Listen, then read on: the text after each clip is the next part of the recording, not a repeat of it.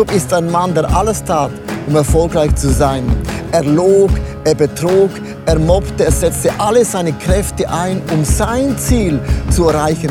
Durch verschiedene göttliche Erlebnisse lernt er eine neue Einstellung und eine Lektion des Lebens, nämlich, dass Gott für ihn kämpft. Es ist Gott, der ihm Talente anvertraut hat. Es ist Gott, der Türen öffnet. Es ist Gott, der mit seinem Leben Geschichte schreiben wird und möchte. Darum ist Jakob so ein super Beispiel für dein und auch mein Leben.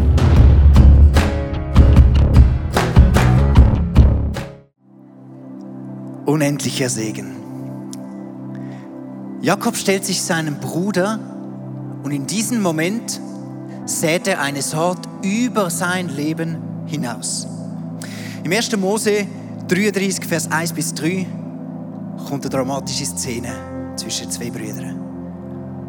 Da kam auch schon Esau mit seinen 400 Mann. Als Jakob ihn sah, stellt er die Kinder zu ihren Müttern. Er ließ die Nebenfrauen mit ihren Kindern vorangehen, dahinter Lea mit ihren Kindern und zum Schluss Rahel mit Josef. Selbst ging an der Spitze des Zuges und warf sich siebenmal zu Boden, bis er zu seinem Bruder kam. wow, großes Kino. Jakob bittet seinen Bruder vor all seinen Frauen und Kindern um Vergebung. Alle sehen und hören, wie ihr Vater früher einen großen Fehler gemacht hat und sich jetzt dafür entschuldigt. Und Happy End sei Dank, sie erleben, wie Esau seinem Bruder vergibt. Unter den Kindern wird in diesem Vers nur eines namentlich erwähnt, Josef. Damit will uns der Schreiber sagen, dass dieser entscheidende Moment im Leben Jakobs Spuren bei Josef hinterlassen hat. Jahre später wird Josef von seinen Brüdern verraten und als Sklave nach Ägypten verkauft. Dank göttlichen Umständen steigt er vom Sklaven- und Gefängnisinsassen zur rechten Hand des Pharao auf. Oben an der Spitze der Karriereleiter angekommen, bitten ihn seine Brüder um Nahrung, da eine Hungersnot ihr Land überrascht. Jetzt, jetzt wäre doch der Moment der Rache gekommen. Aber statt sich dieses Recht herauszunehmen, vergibt Josef seinen Brüdern. Was wäre wohl passiert, wenn Josef nicht als kleiner Junge miterlebt hatte, wie sein Vater öffentlich seinen Fehler bekannte und wie ihm sein Bruder vergeben hat? Dieses Ereignis hinterließ eine Saat, die im Leben von Josef aufging und Frucht wurde befähigt, seinen Brüdern zu vergeben. Dein und mein Leben zieht Kreise. Oftmals viel weiter und größer, als wir es uns im Moment vorstellen. Darum ermutige ich dich, in wichtigen Momenten und Entscheidungen deines Lebens nicht nur an dich und ans Jetzt zu denken sondern auch daran, dass deine Tat positive oder negative Spuren für deine Nachkommen hinterlassen wird.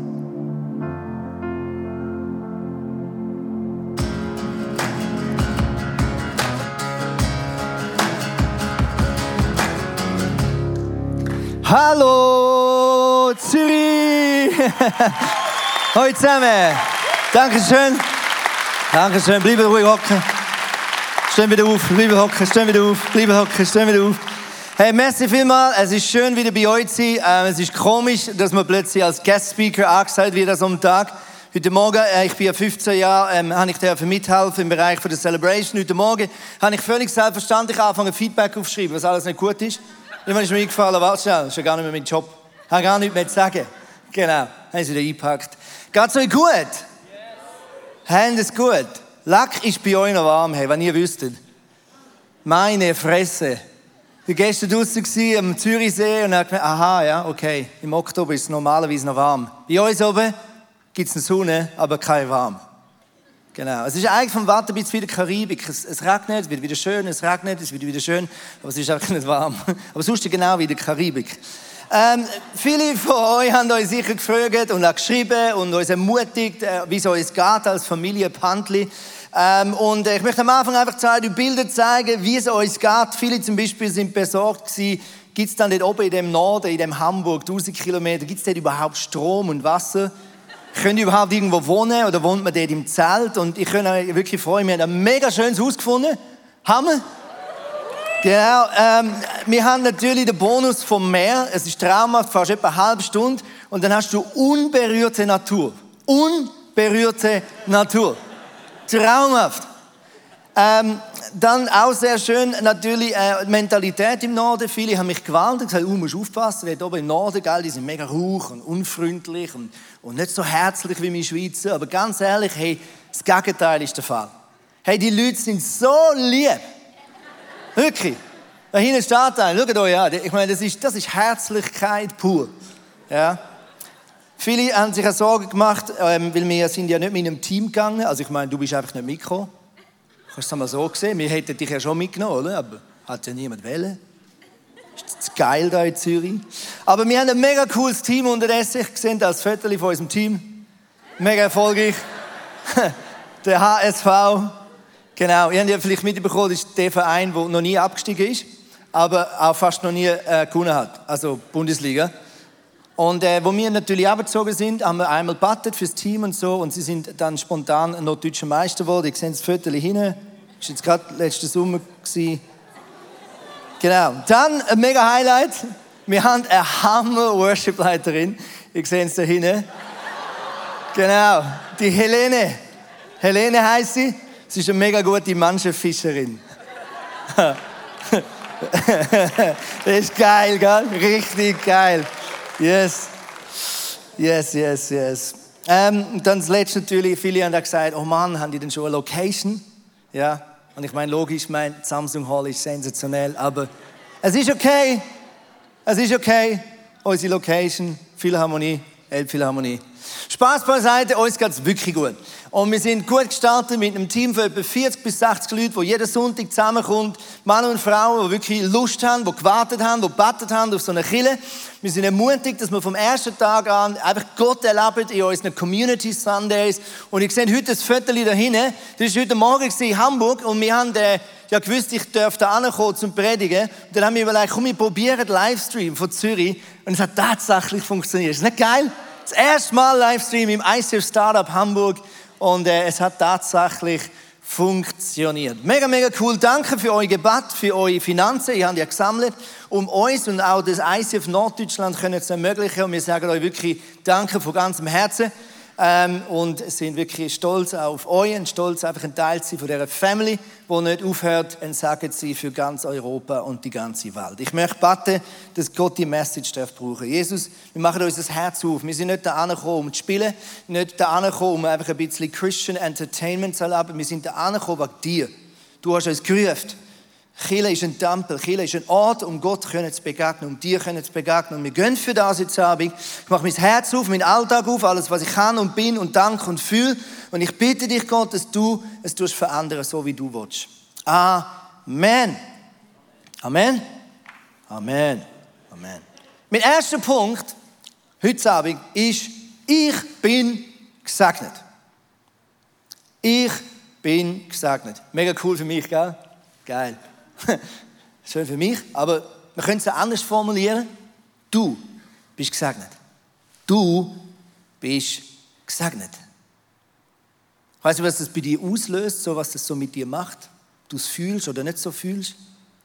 Fühlst du dich gesegnet? Vielleicht würde einer gerne aufstrecken und sagen, hallo, äh, hallo, du da vorne, mega, mega cool, aber äh, also wenn du mein Leben würdest kennen, dann würdest du das nicht so frei von dieser Bühne behaupten. Ich glaube, heute Abend gibt es Leute, die sagen, ich bin nicht gesegnet. Nein. Also, die Person neben mir vielleicht, die sieht recht gesegnet aus und, und der sieht recht gesegnet aus und ja, der, der auch. Und vielleicht der auf der Bühne und der, der die Worship geleitet hat, ja, ja, ihr schon. Aber ich nicht. Und ich sage heute Abend zu dir ganz frech, du bist gesegnet. Und wenn du dich nicht so fühlst, ist immer die Frage, ob allenfalls deine Perspektive in die falsche Richtung schaut. Weil ich glaube, wenn wir uns nicht gesegnet fühlen, dann liegt es meistens daran, dass wir nur auf das schauen, was wir nicht haben, anstatt auf das zu schauen, was wir schon haben. Ja, auf das zu schauen, was ein anderer vielleicht mehr hat als du. Und plötzlich denkst du, ja, das, was ich habe, das ist ja gar nicht. Das ist ja ein Wurz.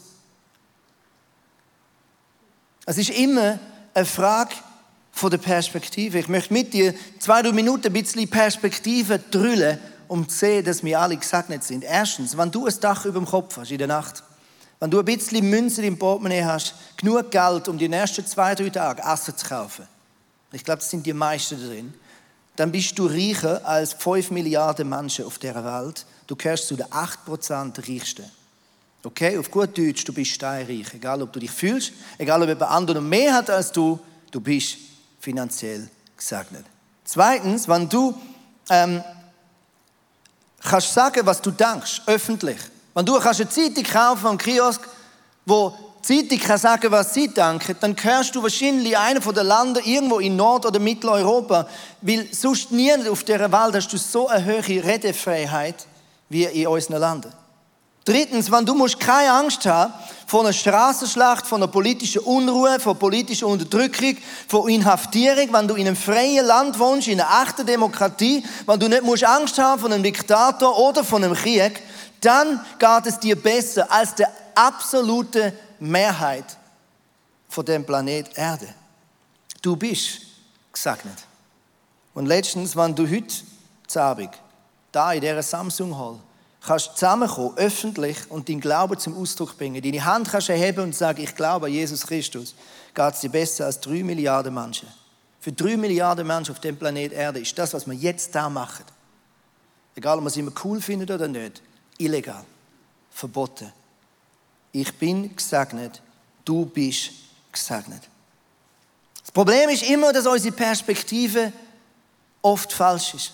Und es geht dir vielleicht genau wie dem Mann in dem Gleichnis, wo Jesus erzählt, von der fünften, zwei und dem einen Talent. Ein Mann, ein reicher Mann, ein Bauer, entscheidet sich eines Tages, er geht auf Reise. Und er ruft seine drei besten Männer vor sich an und er sagt, hey Jungs, ich gebe euch mein Vermögen, bitte verwaltet es, so gut ihr könnt. Und das heißt, er gibt dem ersten fünf Talent, das ist damals nicht ein Ausdruck für Fähigkeiten, so wie wir das heute verwendet, sondern ein Talent ist 10.000 Silberstück gewesen. Und 10.000 Silberstück für damalige Verhältnisse ist immens viel Geld. Und er gibt dem ersten 50.000 Silberstück. Er gibt dem zweiten 20.000 Silberstück. Und am letzten heißt es, dem gibt er ein Talent.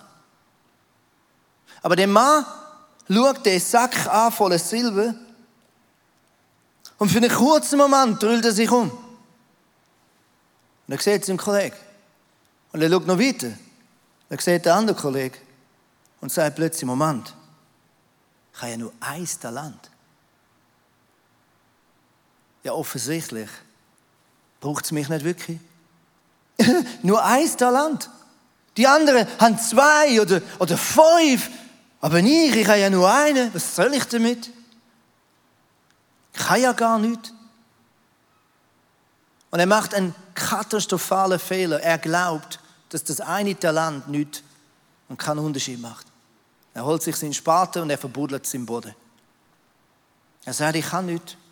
Ich bin nicht begabt. Ich bin nicht gesegnet. Die anderen, ja gut, mit fünf, da würde gut sein gehen, das ist kein Problem. Zwei, oder, würde immer noch gehen, aber eins, nein. Ich kann nicht, ich bin nicht und er macht einen Fehler, weil sein Chef kommt eines Tages zurück und er ruft die drei Männer wieder an und der erste sagt, hey, schau, ich habe fünf bekommen, ich habe gewuchert, ich habe gemacht, ich habe angesehen, ich habe investiert, ich habe gehandelt und es sind zehn geworden. Und der Chef freut sich mega, der zweite steht führen und bringt vier Säcke und sagt, hey, schau, aus zwei habe ich ein Viertelland machen und ich habe es gleich gemacht, gewuchert, gehandelt, eingesetzt, gehandelt, investiert und der Chef freut sich und er schaut den Dritten an. Der Dritte holt seinen Spaten für, er buddelt den Schatz wieder aus und er leitet dem Chef auf die Füße und sagt, da hast du ihn wieder. Ist immer noch ganz. Und der Geschichte heißt, der Chef wird putzhassig. Und er rührt ihn ins Gefängnis und er nimmt das eine Talent und gibt es dem, wo es fünf Zahn gemacht hat. Der Mann hockt dort und realisiert nicht, dass er gesegnet ist. Weil ganz ehrlich, 10.000 Silberstück ist immer noch monströs viel für die damalige Zeit. Aber in dem Moment, wo er sich verglichen hat, hat er gesagt, das ist mega wenig. Wenn du sagst, ja, ob du bin ich gesegnet oder nicht gesegnet, dann ist es meistens eine Frage vom Vergleich, stimmt's? Wir schauen nach links, wir schauen nach rechts und wir sagen, nein, wir sind nicht gesegnet, weil der Kollege hat mehr als ich. Die hat das besser, die hat mehr Freunde, die hat schneller Lehre bekommen, die hat die besseren Noten geschrieben. Ich bin nicht gut in der Schule. Wer definiert das? Es ist meistens die falsche Perspektive. Der Jakob ist für mich ein ähnlicher Mann Ein Mann, der sich verglichen hat.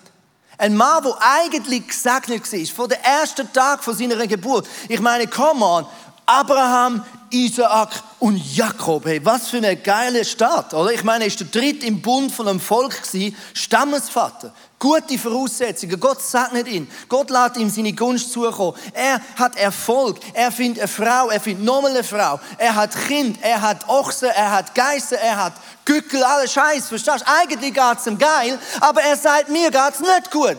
Ein Leben lang ist ein Jakob auf der Wanderung immer in der Meine, ihm fehlt etwas.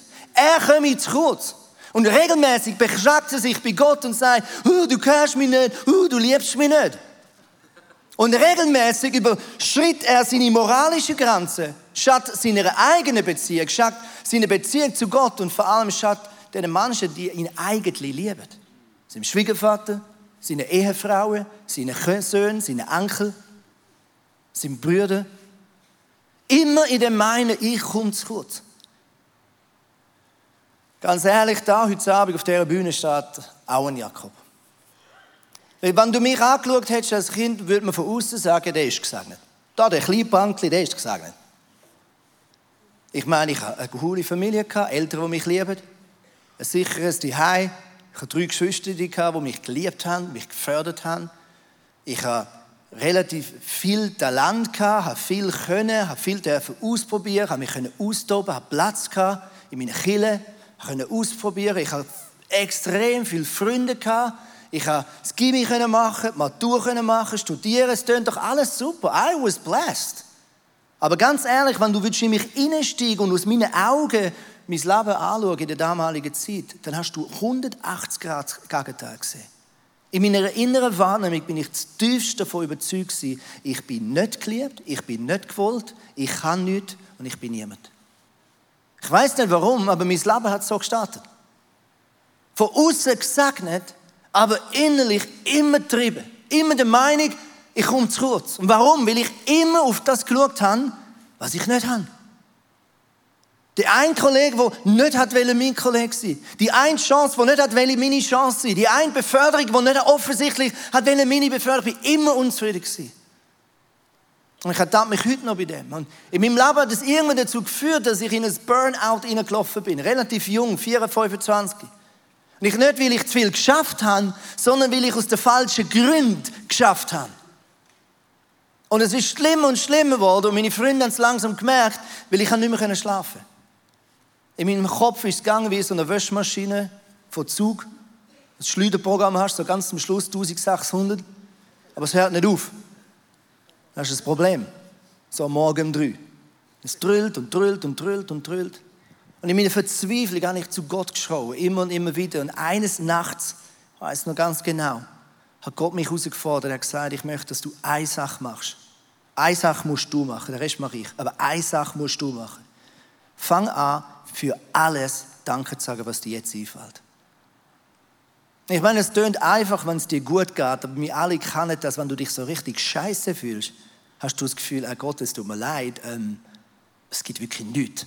Mir geht so scheiße, es gibt wirklich nichts, für was ich dankbar sein kann. Kennst du das? Dir nicht? Nur ich, okay. okay, Predigt fertig. Nein, ich gehe davon aus, dass sie so berührt sind, dass sie nicht Ja gesagt haben. Okay. Auf jeden Fall habe ich gesagt, okay Gott, okay, wenn du das willst, ich mache es. Und ich habe all meine Intelligenz zusammengekratzt. Das war nicht viel, aber ich habe es zusammengekratzt. Dort und dort hat es eine Kirnzelle. Und ich habe überlegt. Und überlegt. Und irgendwann ist mir gefallen, okay, meine Frau. Okay, danke für meine Frau. 1 zu 0. Lange das? Nein. Okay. Okay, es regnet draußen und ich bin nicht nass. Das heißt, ich habe ein Dach über dem Kopf. Danke Gott, habe ich ein Dach über dem Kopf. Zwei. Lange das? Nein. Okay. Danke für meine Decke. Danke für mein Bischi. Danke für mein Küsse. Danke für meine Matratze. Danke für mein Bett. Danke für meine Wohnung. Fürs Zimmer 1, fürs Zimmer 2, fürs Zimmer 3, fürs Zimmer 4, fürs halbe Zimmer. Ich komme immer noch nicht raus, warum das 4,5 heisst. Check ich nicht, egal. Aber umso länger ich durchgehabt habe, ist plötzlich etwas passiert. Weil umso länger du das machst, umso mehr kommst du in einen Flow. Und plötzlich musst du nicht mehr so fest studieren und plötzlich kommen die Ideen schneller. Und ich habe gemerkt, dass die eine Übung, wo Gott mich herausgefordert hat, die Übung ist, wo mein Hirn entschleunigt. Und plötzlich habe ich gemerkt, wie ich zur Ruhe komme, wie mein Atem ruhig wird, meine Gedanken ruhig werden und wenn ich gelernt habe, wieder einschlafen. Dankbarkeit ist eine geistliche Disziplin, die dich aus dieser Unzufriedenheit, aus dieser Passivität, aus dieser Gelähmtheit herausbringen kann. Ich möchte jetzt an dieser Stelle Pause machen, mitten in dieser Predigt, weil ich glaube, es gibt viele Leute drin, die sagen, ich fühle mich nicht gesegnet. Etwas in meinem Alltag beschäftigt mich, belästigt mich, fehlt mir, ein Defizit. Und ich möchte einen Text lesen. Ein Text, der geschrieben worden ist, wie in einem Brief. Und es sind alles Wahrheiten aus der Bibel. Alles Satz aus der Bibel. Alles Sachen, wo Gott über dir sagt. Und ich möchte dich bitten, dass du deine Augen schließt. Wir haben den Text nicht auf der Leinwand. Ich möchte ihn dir vorlassen. Und erlaub jetzt, der Heilige Geist, in dieses Defizit hineinzureden. Mein Kind, ich kenne dich ganz genau. Selbst wenn du mich vielleicht noch nicht kennst. Ich weiß, wann du aufstehst und ich weiß, wenn du schlafen gehst. Ich kenne all deine Wege. Ich habe alle Haare auf deinem Kopf gezählt. Durch mich lebst und existierst du. Du bist mein Kind. Ich kannte dich schon, bevor du geboren wurdest. Ich habe dich berufen, als ich die Schöpfung geplant habe. Du bist kein Unfall. Ich habe jeden einzelnen Tag deines Lebens in mein Buch geschrieben. Ich habe den Zeitpunkt und den Ort deiner Geburt bestimmt. Ich habe mir überlegt, wo du mal leben wirst. Ich habe dich auf erstaunliche und wunderbare Weise geschaffen. Ich habe dich im Leib deiner Mutter kunstvoll gestaltet. Ich habe dich am Tag deiner Geburt hervorgerufen. Ich bin nicht weit weg von dir und ich bin nicht zornig auf dich, denn ich bin Liebe in Person. Ich wünsche mir nichts sehnlicher, als dir meine Liebe verschwenderisch zu schenken. Ich biete dir mehr an, als ein Vater auf der Erde je bieten könnte. Denn ich bin dein vollkommener Vater. Alle guten Dinge, die du empfängst, sie kommen von mir. Ich stille alle Bedürfnisse und ich sorge für dich. Ich habe Pläne für dich, die voller Zukunft und Hoffnung sind. Ich liebe dich mit einer Liebe, die nicht aufhören wird. Ich, dein Gott, werde nie aufhören, dir Gutes zu tun. Ich, dein Gott, werde nie aufhören, dir Gutes zu tun. Lass uns Gott einen Dankesapplaus geben. Come on.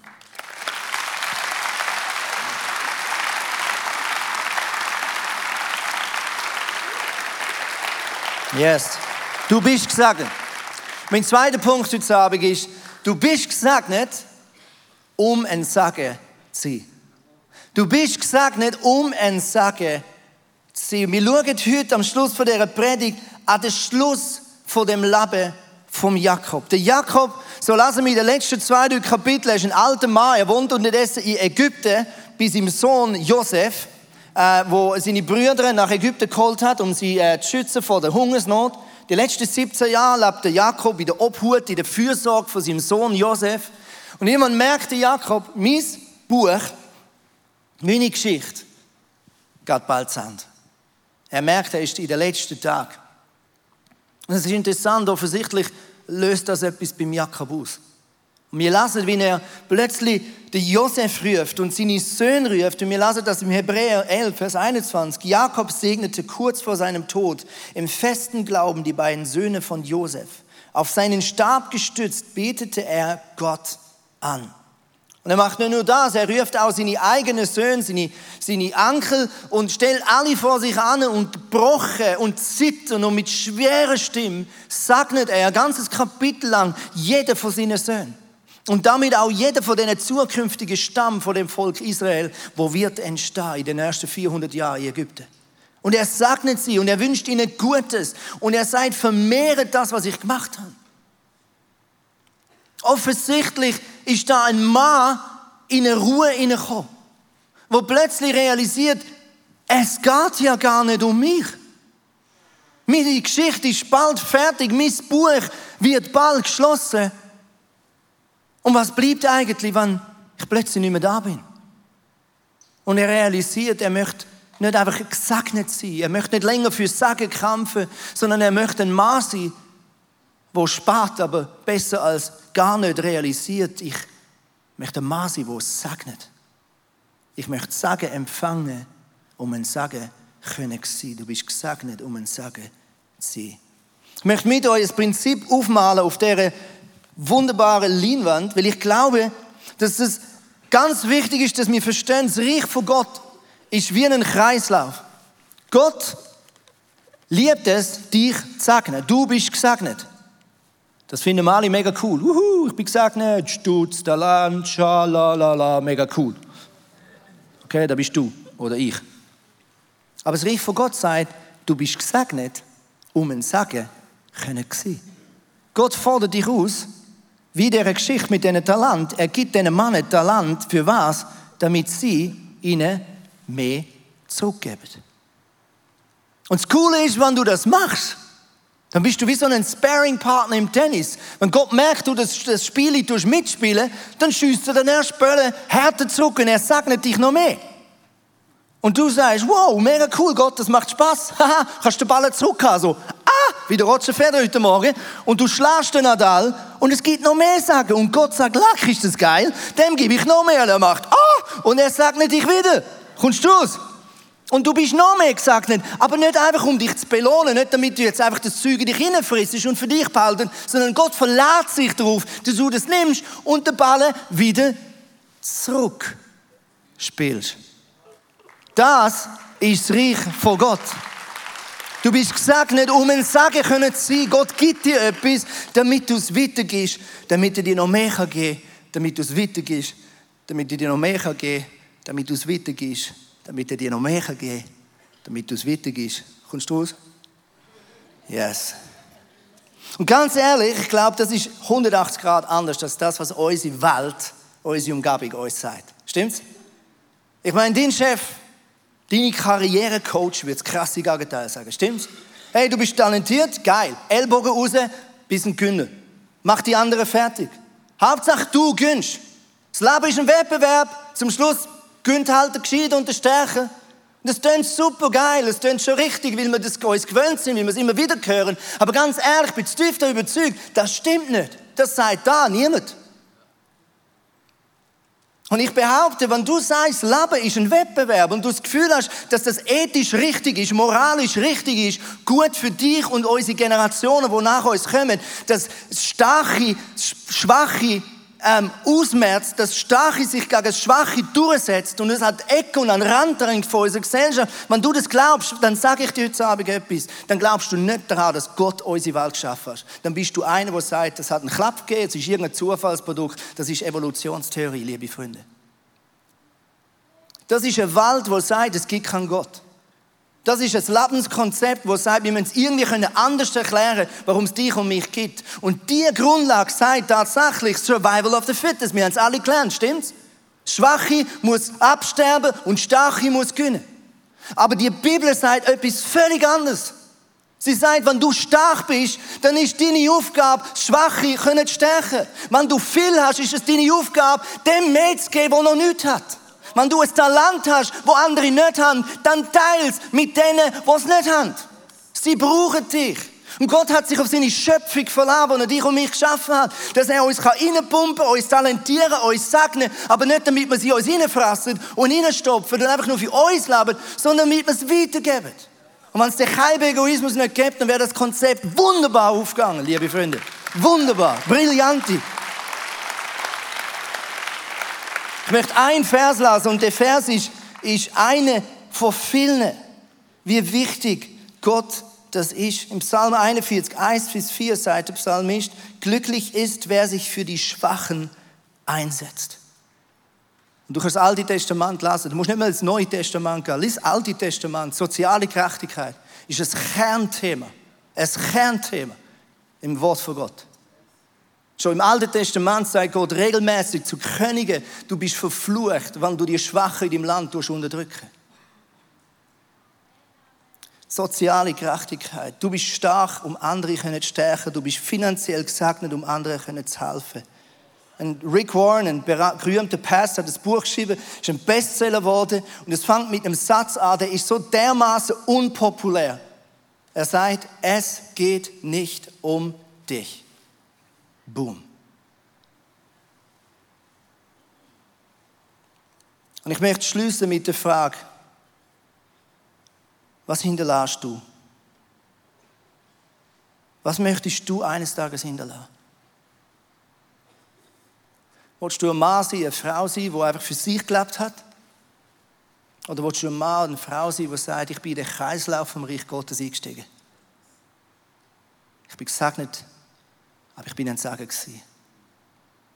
Schau, im Reich von Gott geht es sehr wohl darum, dass wir uns das Beste geben. Versteh mich nicht falsch. Du musst und du sollst dein Beste geben. Im Job, in der Kille, überall. Gib dein Beste. Aber es geht nie darum, der Beste zu sein. Bis und gib dein Beste. Aber es geht nicht darum, der Beste zu sein. Wettbewerb, Ellbögeln. Weißt du, woher das kommt? Die Idee kommt vom Teufel. Er war im Himmel, ein Engel, sagt die Bibel.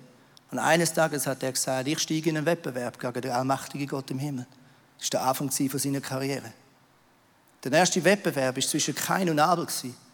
Der Kain schaut das Opfer an vom Abel, er vergleicht sich, er ist eifersüchtig. Was ist die Konsequenz? Wir haben schon beim dritten und vierten Mensch auf dem Planet Erde den ersten Mord. Wettbewerb ist nicht von Gott. Was hinterlässt du? Was passiert, wenn Gott heute Abend dein Buch würde schliessen und dort nicht Jakob, sondern mein oder dein Name draufsteht? Ich habe drei Fragen zum Schluss. Erstens, wie steht es um deine Beziehung mit Gott? Zweitens, wie steht es um deine Beziehung zu dir selber? Drittens, wie steht es um deine Beziehung zu den Menschen, die du liebst? Vielleicht sind es deine Eltern, dein Partner, deine Geschwister, deine Kollegen. Bist du versöhnt? Bist du im Reinen? Darf die Gott dir heute Abend den Stecker ziehen? Was wird bleiben? Was würden die Leute über dich sagen? Das Jahr ist der Helmut Kohl gestorben. Ich weiß nicht, ob ihr das gesehen habt. Es ist ein Altbundeskanzler. Er ist in der Geschichte von Europa eine der zentralen Figuren gewesen. War nicht die zentrale Figur in den letzten 50 Jahren. Er hat Deutschland wieder vereint, er hat Europa zusammengebracht. Als er gestorben ist, hat man große Reden geschwungen. Man hat ihn geehrt, tagelang, wochenlang. Aber jetzt, ein paar Monate später, für die, die die Zeitung noch lesen, das Einzige, über was man noch berichtet, ist ein Konflikt, den er nicht gelöst hat zwischen sich und seinen zwei Söhnen. Zwei Söhne, die so verbittert sind auf ihren Vater, so hassig, so verletzt, dass sie um ein Haar nicht an seine Beerdigung gekommen wären. Mir geht es nicht darum, den Helmut irgendwie anzukreiden, das ist nicht der Punkt, aber es warnt mich. Um was geht es wirklich im Leben? Schau, ganz ehrlich, das Leben ist für mich wie ein Monopoly-Spiel. Kannst du Monopoly? Wer spielt das gern? Ja, yeah. die, die gewinnen, die anderen hassen es. Genau, das war gestern nur etwa jeder Vierte, der aufgehoben hat. Keiner verloren. Also es ist doch ein geiles Spiel, wann du gewinnst, oder nicht? Erst kickst du den Brüder raus, um 11 um halb zwölf läuft deine Schwester heulend davor. Irgendwann hockst du allein, es ist Mitternacht, denkst bei der geilsten Sicht vom Planet Erde. Bahnhofstraße, mir. Kurfürstendamm, mir. London, mir. Ostbahnhof, wie heißt ich weiß nicht mehr. Zählst nochmal dein Geld, denkst, geiles Sieg. Das Problem ist, du weißt, du kannst das nur eine Nacht liegen auf dem Tisch, das Spiel. Irgendwann geht alles zurück in die Box. Stimmt's? Genau wie du und ich. Irgendwann gehen wir alle zurück in eine Box. Ja. ja. Und dann, ähm, und dann ist einfach die Frage, was hinterlassen wir? Was bleibt? Mein Vater ist vor etwa neun Jahren gestorben. Und ich bewundere ihn wegen zwei Sachen. Er ist, schon bevor er krank wurde, ist etwa mit 58 hat er Auszeit genommen und er hat angefangen in die Seelsorge Ohne dass ihn jemand geschickt hat. Das ist nicht vorgefallen. Er hat einfach plötzlich gesagt, ich gehe in die Seelsorge. Er war ein Mann Gottes, ein Vorbild. Aber er hat gewusst, dass er auf seinem Lebensweg dort eine Bühne bekommen hat und da eine Katze. Und er hat gewusst, er wollte das Zeug in Ordnung bringen. Und ich habe gesehen, wie die Ehe zu meiner Mutter nochmal besser wird. Ich habe gesehen, wie die Beziehung zu unserem Kind nochmal besser wird. Wie er nochmal ehrlich werden kann. Als er krank geworden ist, und ich weiß nicht, ich bin oft mit ihm gelaufen im Rollstuhl, er hat ziemlich schnell einen starken Krebs gehabt, der ihn ja, kaputt gemacht hat. Und etwas hat mich verwirrt, weil wenn ich ihn geschoben habe, dann habe ich ihm wie früher immer erzählt, was ich alles Geiles mache im ICF. Kann er das? Ich habe erzählt von Projekten. Und das war unsere Liebessprache. Wir sind beides so Machertypen. Normalerweise hat er mega darauf reagiert, hat alles wissen, hat, hat, sich, hat mitgefiebert. Aber in den letzten Wochen und Monaten habe ich gemerkt, es interessiert ihn nicht. Und am Anfang hat mich das mega verwirrt.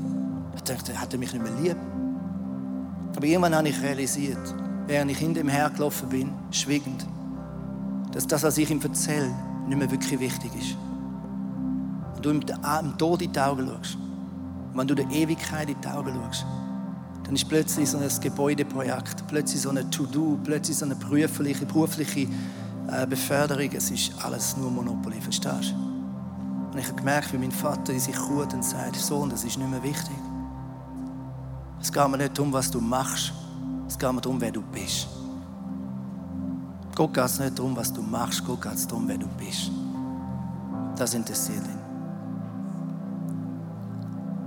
Ich möchte jetzt mit dir beten. Und ich möchte dich herausfordern, wenn wir beten, das ist nicht einfach ein Ritual. Das ist der Moment, wo du Gott kannst eine Antwort geben auf die Predigt. Der Heilige Geist ist jetzt in dem Raum. Das ist Fakt. Er ist immer da, wo zwei oder drei zusammenkommen. Er ist jetzt da ready to work. Ich bitte dich, dass du ihn jetzt wirken lässt. Lass es beten.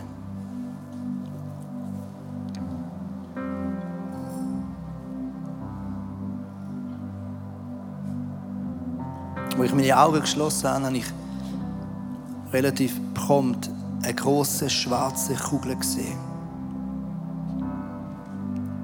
Und die Kugel ist einfach dort gestanden und hat gesagt, wer bin ich? bin einfach nur eine dumme Kugel. Und plötzlich habe ich gesehen, wie etwas die Kugel ganz langsam ins Rollen bringt. Und plötzlich rollt die Kugel ab über eine Bergkante. Sie fängt an Stein mit sich reißen. Und es entsteht so richtig große Steillawinen. Und ich glaube ganz ehrlich, viele fühlen uns genau wie so eine Kugel, die einfach umsteht. Und du verstehst nicht, was passieren kann, wenn Gott dein Leben ins Rollen bringt. Ich bitte dich heute Abend zu überlegen, ob Gott vielleicht heute Abend dein Leben zum Rollen bringen Und wenn du das willst, dann sag ihm ja, dort wo du hockst. Heute Abend musst du kein Zeichen geben, nichts. Gib ihm einfach eine Antwort, dort wo du hockst. Gib ihm eine Antwort in deinem Herzen. Und ich möchte jetzt beten für die, die sagen, ich fühle mich nicht gesegnet. Heute Abend rufe ich Freiheit aus. Und wir sagen jetzt dieser Lüge zusammen im Namen Jesus, du musst von uns gehen und darfst nie wiederkommen. Wir sagen dieser Lüge vom Minderwert, du musst von mir gehen und darfst nie wiederkommen. Im Namen von Jesus. Mein neuestes Buch befasst sich mit Jakobs Geschichte. Jakob ist ein Mann, der alles tat, um erfolgreich zu sein. Er log, er betrog, er mobbte, er setzte alle seine Kräfte ein, um sein Ziel zu erreichen. Durch verschiedene göttliche Erlebnisse lernt er eine neue Einstellung und eine Lektion des Lebens, nämlich, dass Gott für ihn kämpft. Und im neuen Buch werden wir anschauen, wie trotz unseren Imperfektionen mit Gottes Hilfe unser Ziel erreichen werden. Darum ist Jakob so ein super Beispiel für dein und auch mein Leben.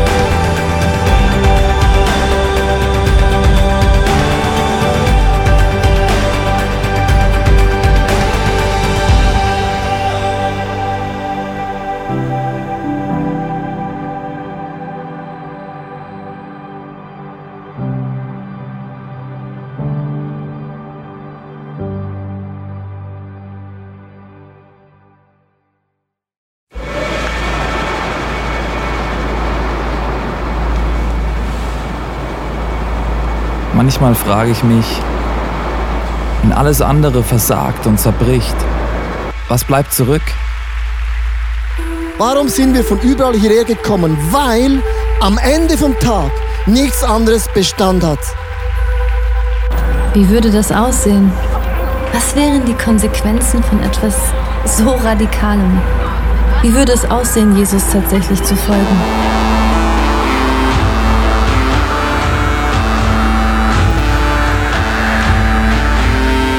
Freundschaften können zerbrechen, Karriere vergehen und am Ende wird Reichtum wertlos. Er weckt einen Durst für Wahrheit, Mitgefühl und Liebe, den nichts auf dieser Welt jemals löschen kann. Worauf können wir also wirklich unser Leben, unsere Hoffnung bauen? Es gibt nur die einzige Sache. Wenn alles gesagt und getan ist, er allein ist unser Fels, unsere Mitte und unser Fundament.